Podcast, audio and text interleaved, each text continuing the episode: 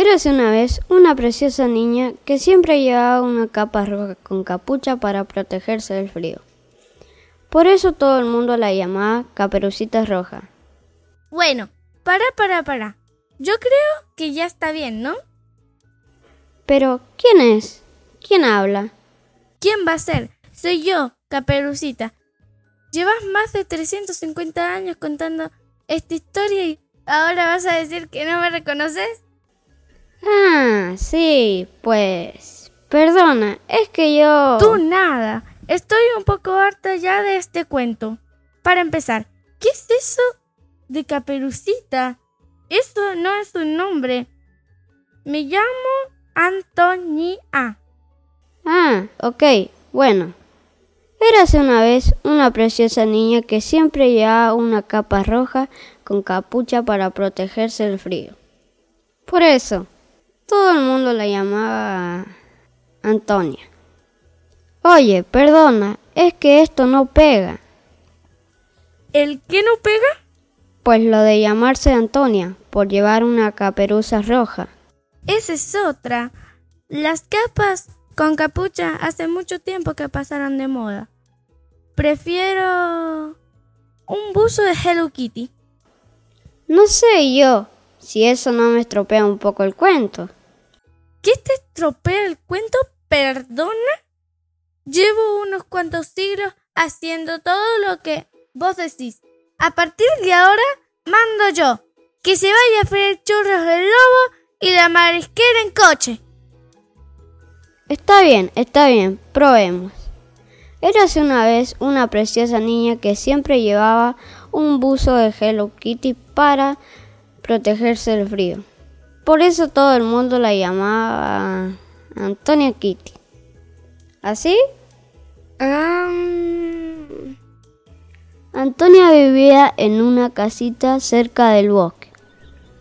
Un día, su mamá le pidió que le llevara a su abuela una cesta con dulces y un tarrito de miel, porque la anciana estaba enferma y vivía sola al otro lado del bosque. Epa, para, para, para, para. Otra vez eso de mi abuelita enferma. No me pinta nada. ¿Sabes? Nos tienes todo el día preocupados con este tema.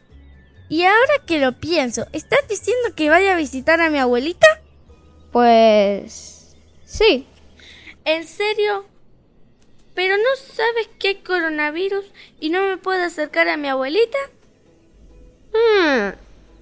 Es que eso no lo había pensado, claro. Sí, es que no piensas, solo repites el mismo cuento una y otra vez, como un loro.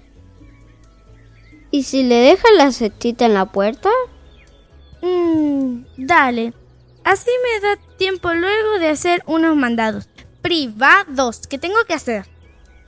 Un día su mamá le pidió que le llevara a su abuela, que estaba aislada, una cesta con dulces y un tarrito de alcohol en gel, pero le advirtió que no se acercara a ella, porque había coronavirus, y que le dejara la cestita en la puerta.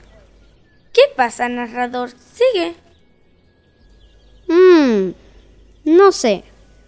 Es que este cuento está quedando un poco raro. Pero además de eso, su mamá le hizo otra advertencia.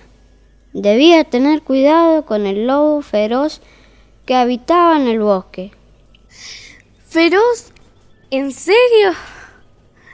Pero sí es un triste. Lo has pesadeado tanto con eso del cazador que ya se me acerca cobardado. Si es él el que se esconde cuando me ve aparecer.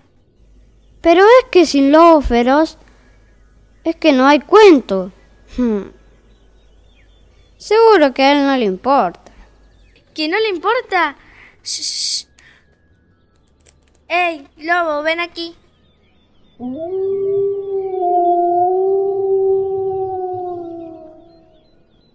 ¿Qué pasa?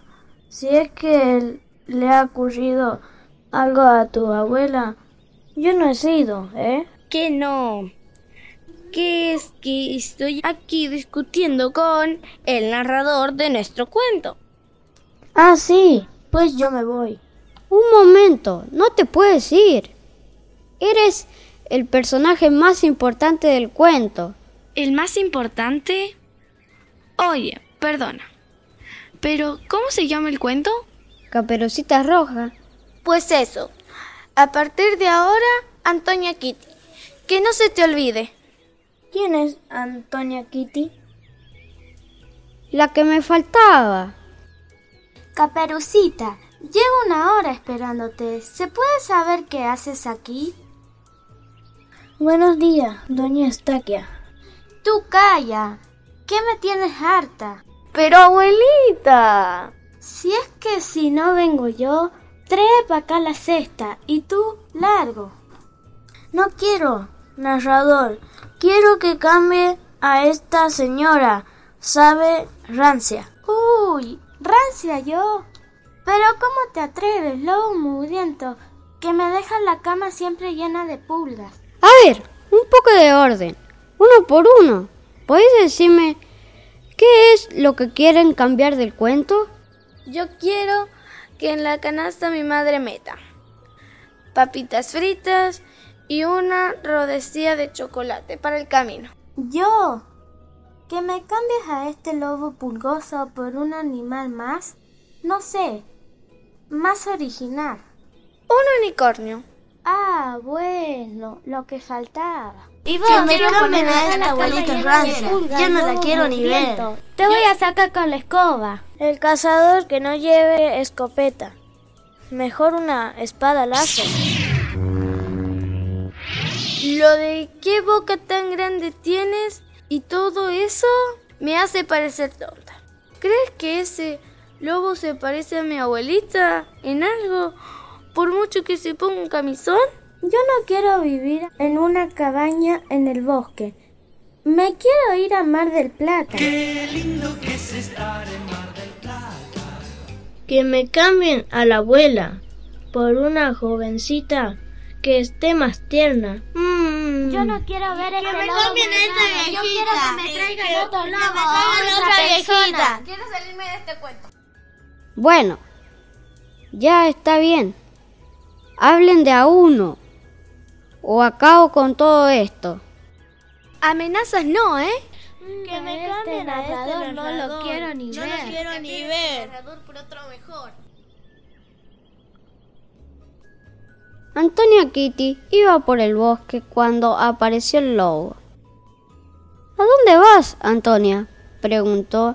Ella le dijo que iba a Mar del Plata, a dejarle a su abuelita una cesta en la puerta.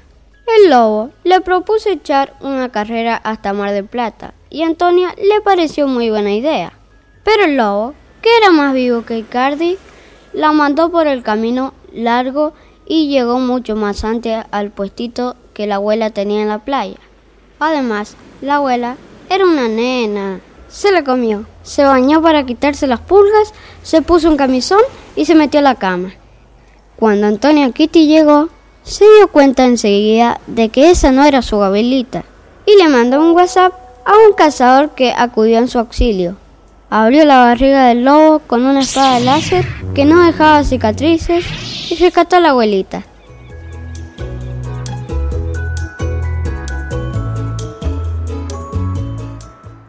¿Así? Anda. Sí, no te has esforzado mucho, ¿eh? Está bien, ustedes lo han querido. Y colorín colorado, este cuento se ha acabado.